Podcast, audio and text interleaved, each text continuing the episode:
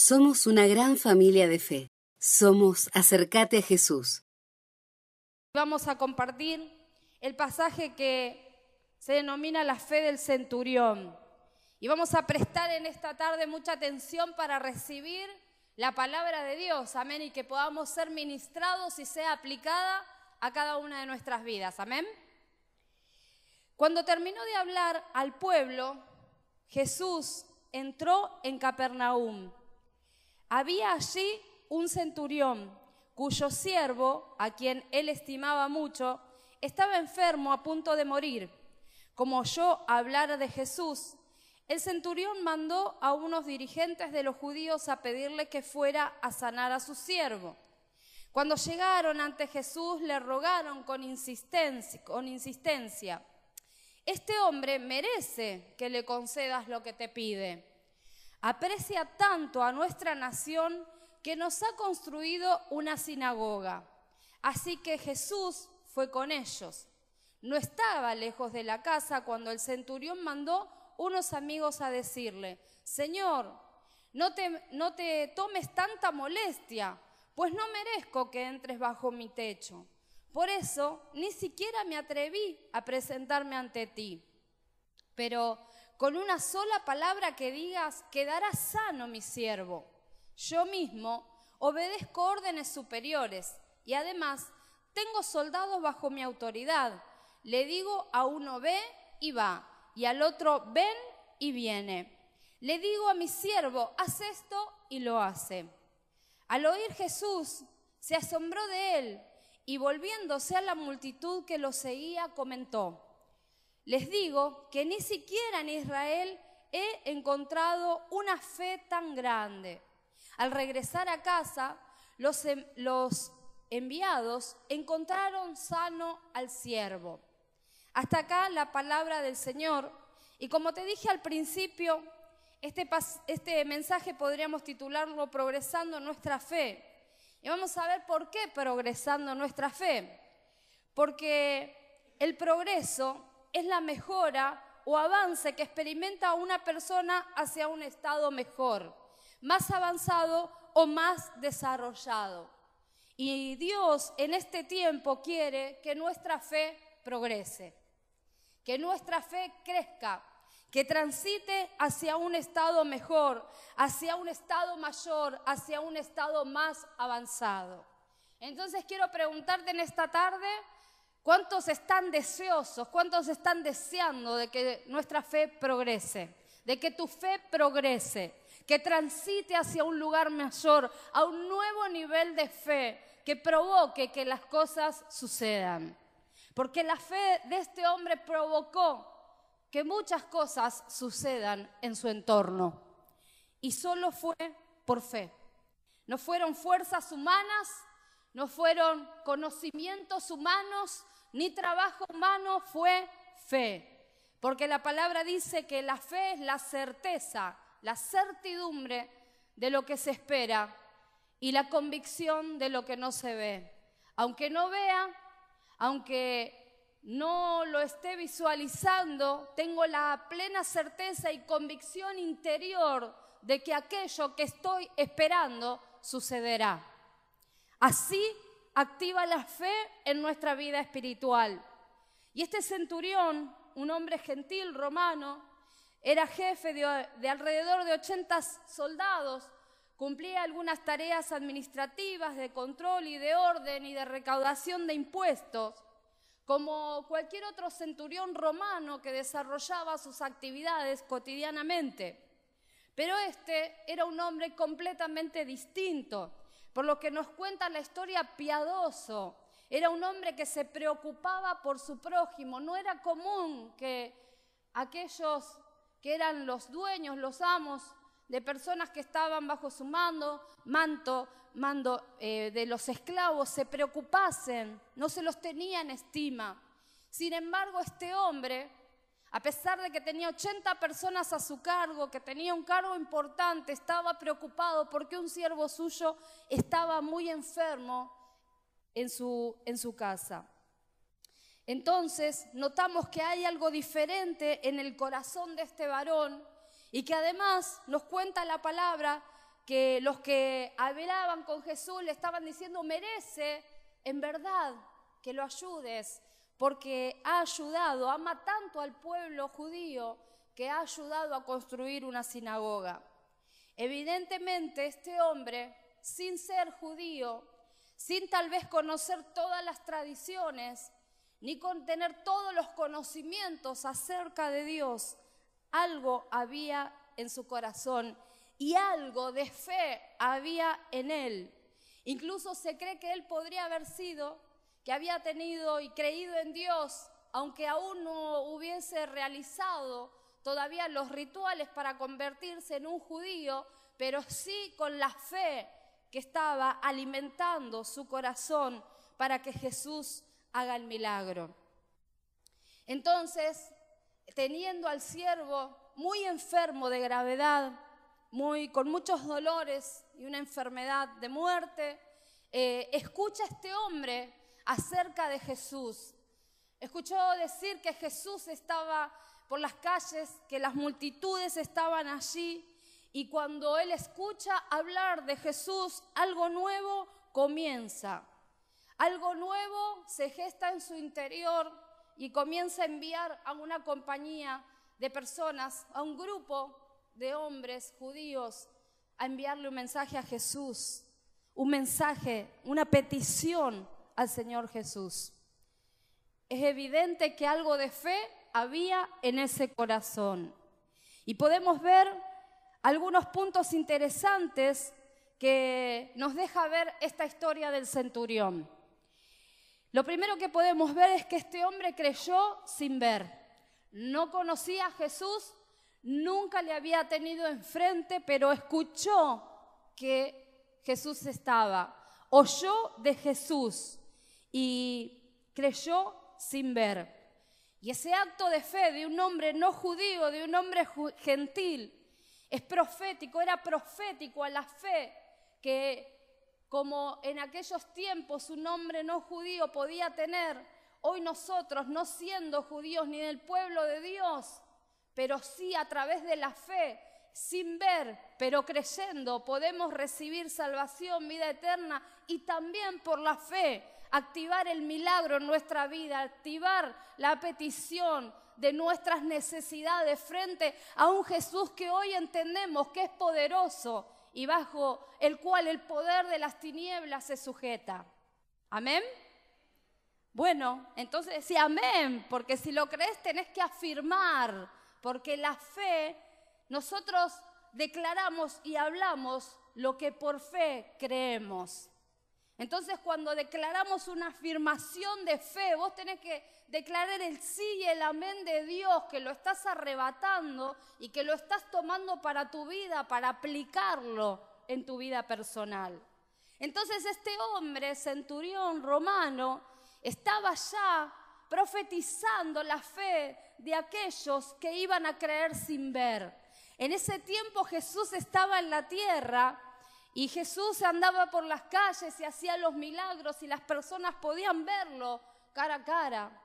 En nuestros tiempos, que son los mejores tiempos, el tiempo del Cristo glorificado, nosotros podemos creer sin ver y operar milagros, sanidades, y el Señor actúa y sigue siendo el mismo ayer, hoy y lo será por siempre. Amén.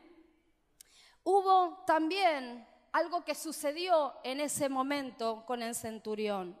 Hubo dos delegaciones de hombres. Saben que en ese tiempo, cuando alguien quería enviar un mensaje, podía, si no podía apersonarse, si no podía ir él, podía juntar a un grupo de personas, que es una compañía, y enviarlo como mensajero.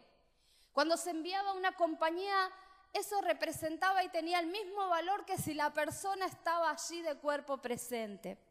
Y este hombre reunió primero una compañía de ancianos judíos que fueron a hablarle a Jesús y a decirle acerca de el siervo de este centurión que necesitaba la sanidad. Y luego otro mensaje fue enviado a Jesús de este mismo centurión, que después vamos a hablar de eso, pero por unos amigos de este centurión. Y vemos allí trabajando a los judíos con los gentiles por una misma causa, a causa de la fe de un hombre que creyó en el poder de Jesús y que fue capaz de reunir a los dos pueblos, algo que era muy difícil en aquella época, porque no se juntaban por una misma causa judíos y gentiles, porque incluso para un judío era hasta una abominación, era inmundo entrar en la casa de un gentil. Sin embargo, la fe de este hombre, el corazón y la misericordia de este varón y la fe en Jesús provocaron esa unidad. Primero, podemos ver que al mandar a pedir a Jesús estaba intercediendo por su siervo. Y además de interceder, lo hacía provocando una unidad en el pueblo. Y es que cuando está Jesús presente y cuando Jesús está en el medio, Jesús nos une. Jesús es el puente entre Dios y los hombres. Por eso vos y yo, que somos instrumentos de Dios, somos enviados a predicar la palabra. Somos enviados a llevar el mensaje de salvación. Cuando vamos en la calle, cuando hacemos una actividad evangelística, que no tenemos que dejar de hacer porque hemos sido llamados a predicar a tiempo y fuera de tiempo, es decir, siempre, todo el tiempo a donde nos movamos, de llevarle la palabra, el mensaje de salvación a una persona que está alejada, que está caída, que ha perdido la fe, a una persona de nuestra familia que no, no conoce a Dios o que se ha apartado porque Jesús es el puente entre Dios y los hombres y nosotros hemos sido enviados por Él para llevar esa salvación. Y en ese momento se está creando el clima espiritual de unidad, de intercesión para que el milagro suceda. Algo ese día iba a acontecer, algo que iba a marcar una diferencia en la historia. El acto de fe de un hombre estaba provocando un mover espiritual. Así que decirle que está al lado, ese hombre estaba creando un mover espiritual. Ese hombre estaba creando, estaba generando un mover espiritual. Después lo vamos a ver, pero ahora bien, hay tres momentos en la fe de este hombre. Por eso decimos que es una fe en progreso, en avanzada, una fe que va creciendo. El primer momento de la fe del centurión es la fe del oír de Jesús. Cuando él escucha que Jesús estaba cerca, escuchó de Jesús. Este hombre había creído en lo que había escuchado acerca de Cristo, de que podía hacer milagros, de que hacía sanidades, de que liberaba a una persona cuando estaba endemoniada, que reprendía la fiebre y la persona era completamente sana y libre. Habría escuchado y se había creado dentro de sí una imagen correcta de un Dios sanador, de un Dios libertador, de un Dios poderoso. Y es que la verdad es que la fe viene por el oír. Dice en Romanos 10, 17, NTV, vamos a leerlo ahí. En Romanos 10, 17 la palabra dice así. Así que la fe viene por el oír, es decir, por el oír la buena noticia acerca de Cristo. Entonces cada vez que vos y yo oímos la palabra de Dios, oímos las buenas nuevas, oímos un mensaje, nuestra fe está aumentando. Quiero contarte que en este momento tu fe está aumentando. Tu fe está creciendo porque estás oyendo la palabra de Dios. Tu fe comienza a crecer por el oír la palabra de Dios, por el oír la buena noticia acerca de Jesucristo. Entonces tenemos que tener mucho cuidado con lo que oímos, tenemos que oír. ¿Y cuando oímos? Cuando venimos al culto, por eso no tenemos que faltar.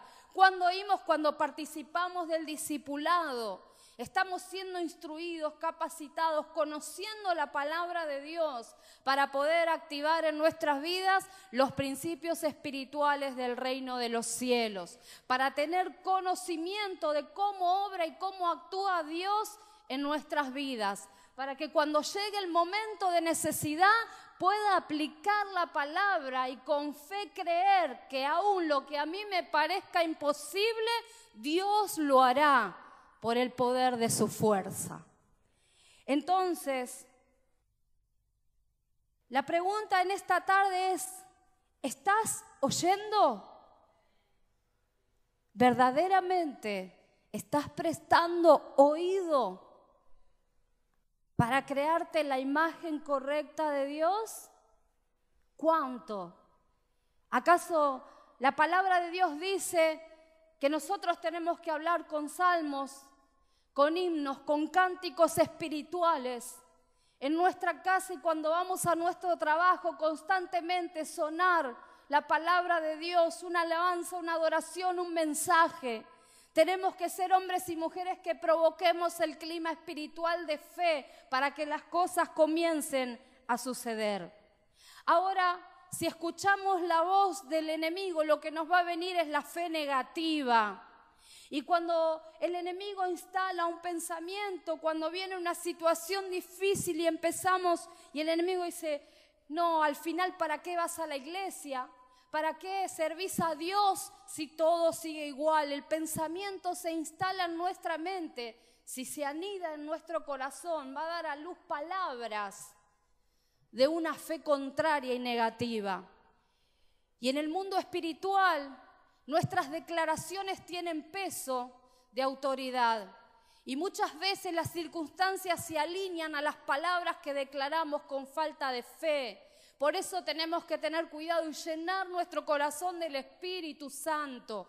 Cada día, cada momento. Por algo la palabra dice, cuando te levantes en la mañana, cuando te acuestes, hablala a tus hijos, hablala en tu casa, hablala por el camino, hablala constantemente para que nuestra fe se incremente, para que nuestro corazón se llene de su palabra y podamos así recibir tiempos de refrigerio de parte de Dios. El segundo momento de la fe que del centurión es la fe que lo lleva a interceder. Manda a este hombre, viendo a su siervo enfermo, una compañía de judíos a decirle a Jesús que su siervo estaba grave. Y entonces Jesús escucha e incluso los que estaban en el lugar le dicen, merece verdaderamente que, que le prestes atención, que le hagas el milagro. Pensaba qué maravilloso sería que cuando alguien interceda, interceda por nosotros, verdaderamente nuestras actitudes, nuestros comportamientos, nuestras palabras, nuestras acciones sean dignas de que otro diga, Señor, obra en su vida, verdaderamente merece que le hagas este milagro. Ahora si no hay fe, no hay obras en nuestra vida, entonces seguramente nos va a costar mucho más. Pero este hombre, a través de la fe, entra en el nivel de intercesión. Y la intercesión nos lleva a creer que podemos apropiarnos del milagro. ¿Ustedes qué piensan? El centurión realmente estaba creyendo que Jesús podía sanar, porque si no nos hubiese tomado el trabajo de enviar una compañía para pedir el milagro, para pedir la sanidad. Entonces, lo que a través de esa intercesión, porque estaba pidiendo por otro, y de eso se trata la intercesión, de clamar, de pedir por mí, por otro, de ir delante del Señor para que transforme una situación, para clamar que el Señor cambie, que el Señor esté obrando. Esa intercesión que nosotros hacemos nos lleva a creer que podemos arrebatar y que el Señor lo puede hacer. Por eso muchas veces no oramos, no buscamos, no clamamos por una situación difícil, porque nuestra fe está pequeñita, se quedó en semilla y no se desarrolló a un árbol. Como decía hoy la palabra que, compartía Débora, la semilla de mostaza es un puntito negro muy pequeño. Y nos dice que la palabra, si nuestra fe fuera como ese grano de mostaza, pequeña, chiquita, pero bien plantada en la roca que es Cristo y bien cimentada, puede comenzar a desarrollarse, ir en crecimiento y llegar a ser el árbol más grande del huerto. Es decir, nuestra fe puede ir en aumento, nuestra fe y nuestra forma de creer y nuestra imagen de Dios puede ir creciendo en nuestro interior de manera tal de convertirse en la imagen correcta. Y entonces nosotros podemos comenzar a crecer espiritualmente. Y cuando experimento en mi propia vida un milagro, una sanidad, que el Señor transformó en una situación en mi vida, ya no hablo de lo que me contaron, de lo que escuché, sino de lo que yo mismo experimenté. ¿Cuántos quieren experimentar? Yo quiero experimentar, por supuesto. Entonces intercedo cuando creo que lo que puedo llegar que lo puedo llegar a tener, intercedo cuando creo que el Señor puede actuar. Por eso es tan importante en nuestra vida espiritual que nuestra fe vaya creciendo, porque más todavía voy a buscar del Señor, voy a clamar, voy a rogar, voy a ordenar a una situación para que se alinee en lo espiritual a la voluntad de Dios. Y frente a las dificultades y a las circunstancias, no me voy a detener, no voy a desmayar, no va a flaquear mi fe, sino que aunque esté pasando por el momento difícil, por la dificultad, la palabra de Dios me va a mantener como una, una tabla, como una balsa que me mantiene a flote en el momento de tormenta y de dificultad. Y sé que aunque esté en una marea en este momento y parezca que haya una convulsión espiritual en mi vida, aunque hoy sienta, aún que esté en el ojo de la tormenta, no me voy a quedar en este lugar, sino que el Señor me va a llevar a transitar al lugar que me prometió. Porque Él dijo que tiene pensamientos de bien para mi vida y no de mal. Pensamientos para llevarnos al lugar que estamos esperando. No quiere imponernos lo que Él quiere, sino que quiere también cumplir los deseos de nuestro corazón y llevarnos a ese lugar.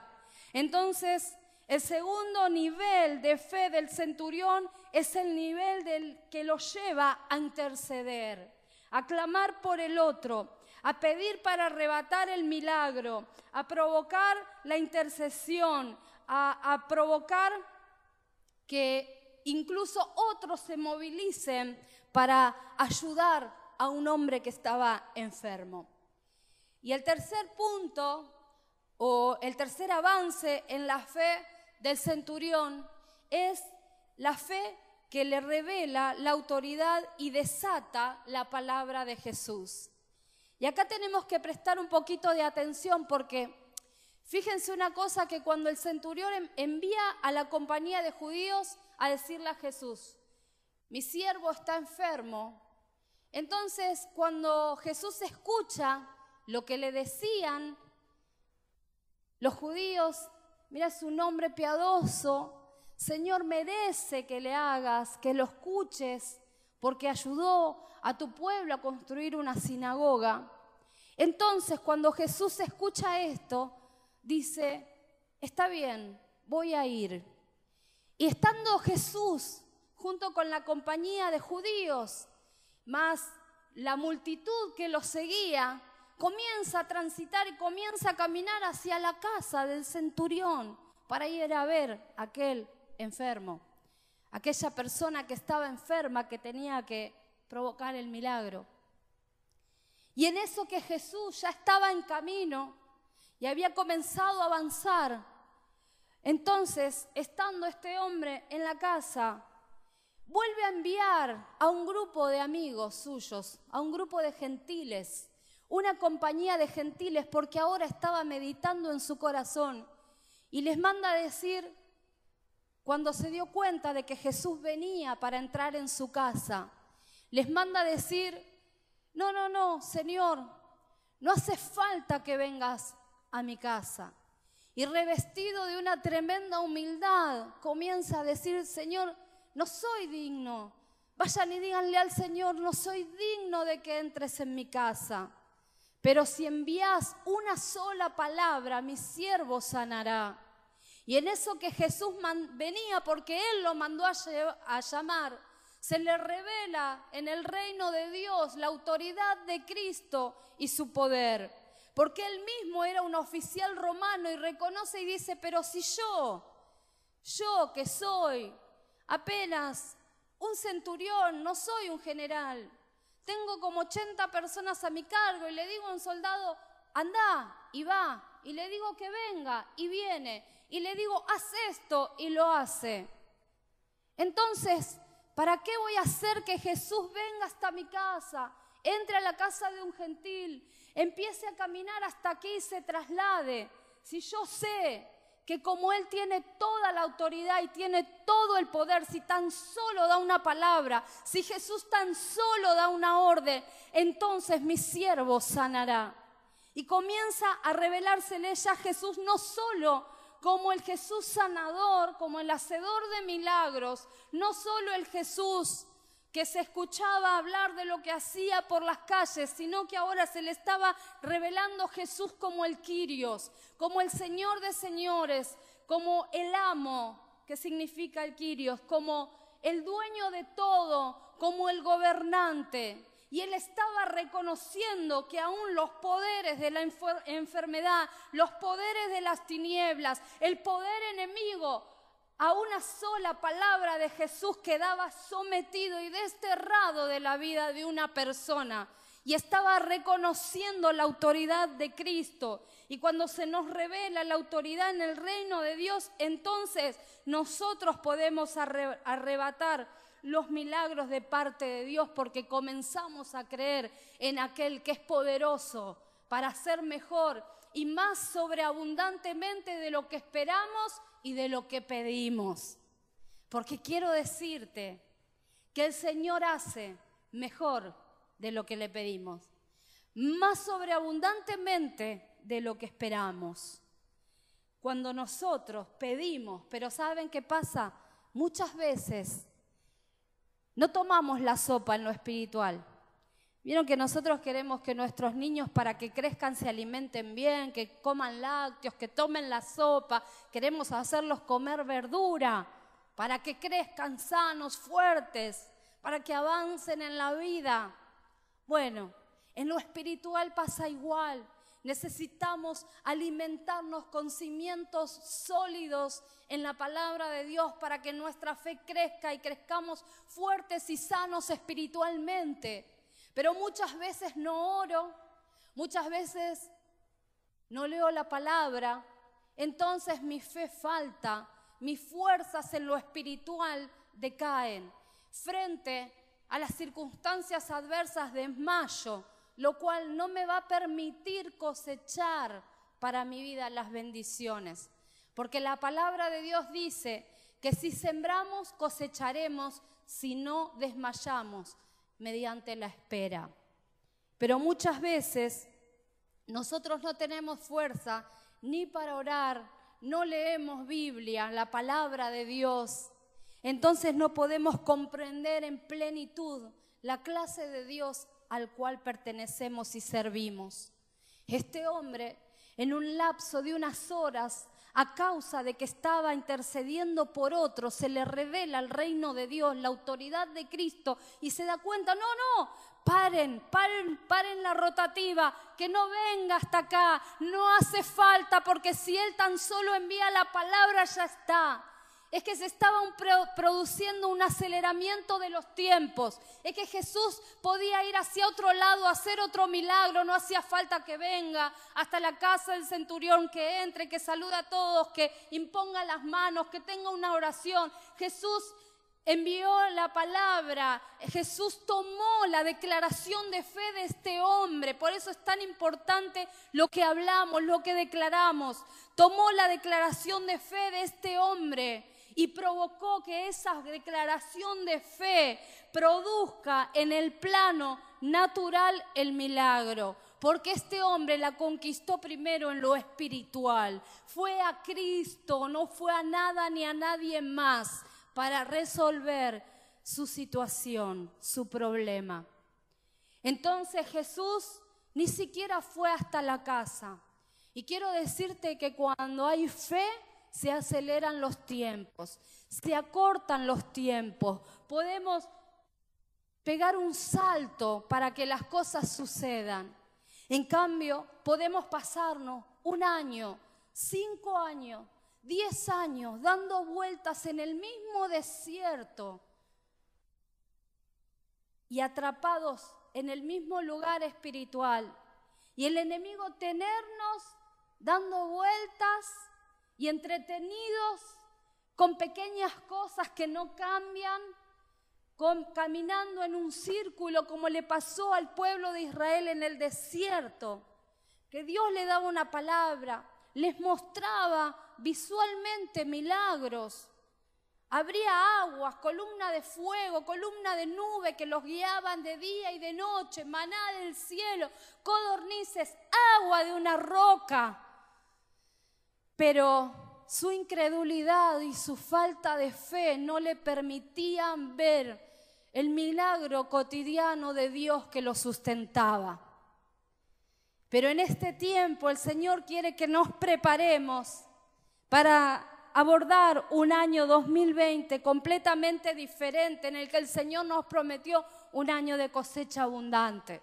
Pero quiero decirte que cuando la dificultad o el momento adverso se presente, no vas a recibir ni vas a participar del fruto si no pudiste permanecer, si no seguiste a Cristo, si no estás orando, clamando, para intercediendo para arrebatar el milagro, la transformación, el cambio que vos necesitas, sea en tu vida personal o en la vida de los que te rodean y amás y querés ver transformados por el poder de Dios.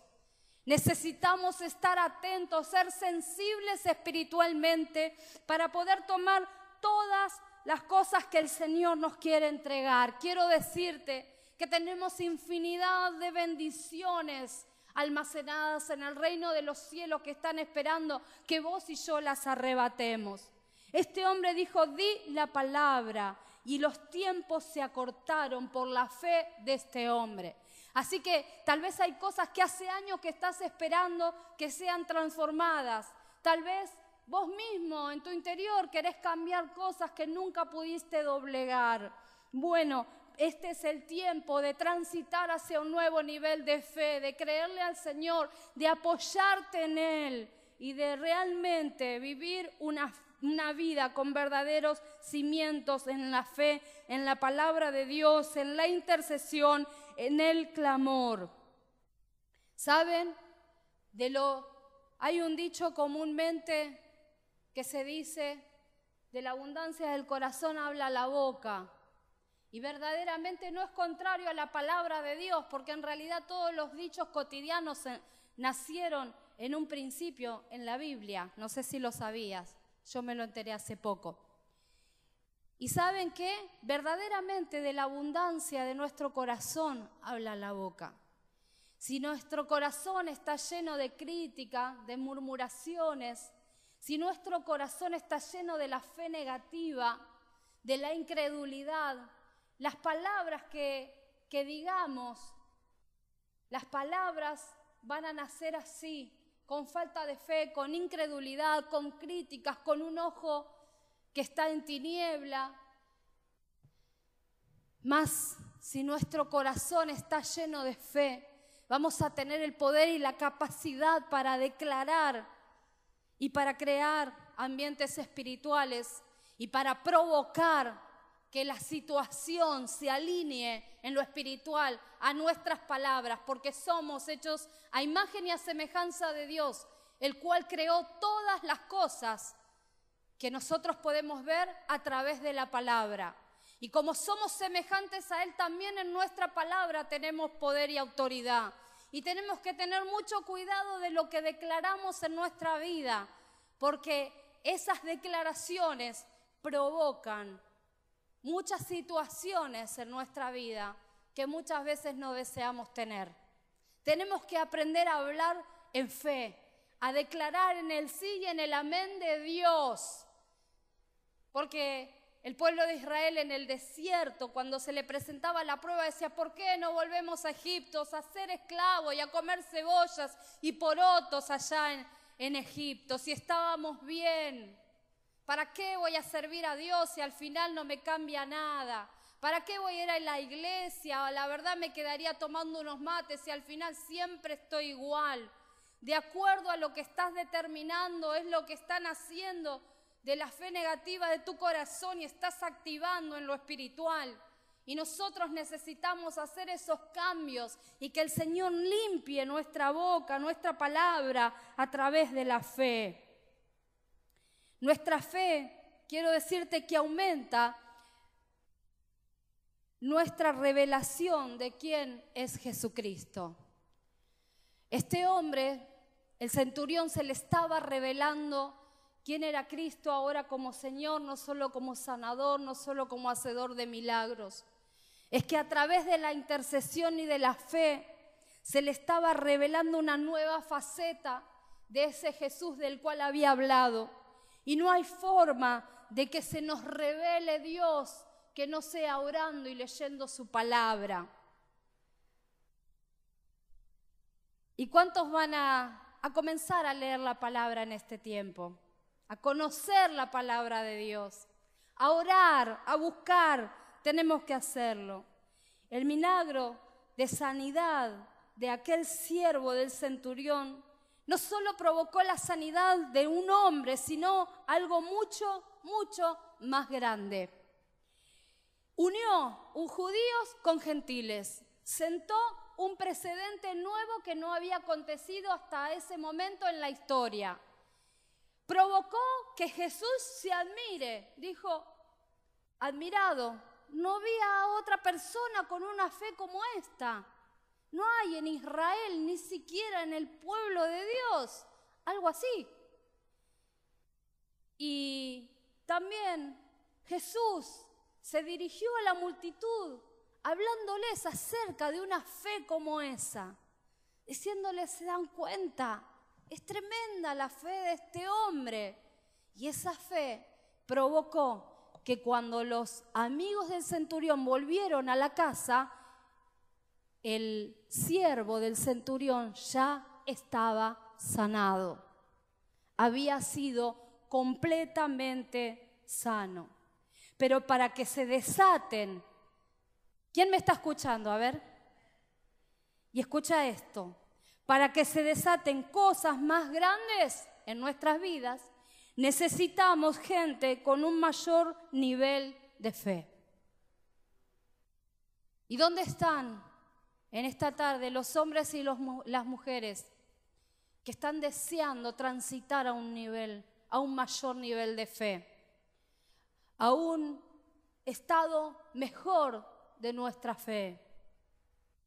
Que estemos deseando transitar a un nuevo nivel de fe. No hubo otra fe como la de él. Él creyó en un milagro a la distancia, creyó sin ver. La enfermedad estaba ahí, la estaba viendo. El siervo quejándose, doliente, enfermo de muerte. Y mientras tal cosa acontecía, él estaba creyendo que eso podía cambiar. Cuando vos estés viendo la situación convalecer, entonces tenés que mirar con fe, pensando que puede cambiar, que para Dios no hay nada imposible, no hay que no pueda sujetarse a Él.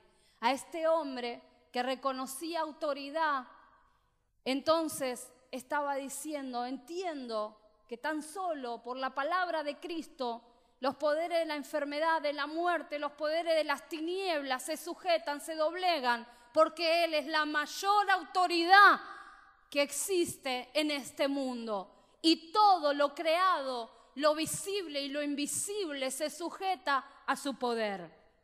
Entonces necesitamos comenzar a declarar en fe. Yo quiero comenzar a declarar ahora.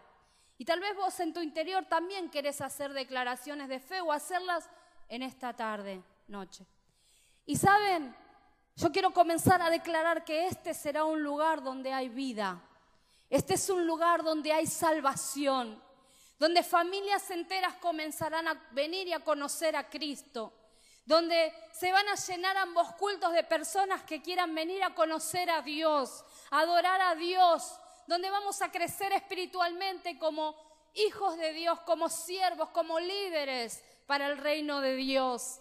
Quiero comenzar a declarar que en este año vamos a prosperar, aunque tal vez las noticias o lo que escuchamos parezca decir lo contrario. Entonces quiero comenzar a declarar y cuando comienzo a declarar, cuando comienzo a interceder, mi fe comienza a aumentar. Ya no me siento tan pequeño, tan pequeña, comienzo a decir sí, sí Señor, me doy cuenta.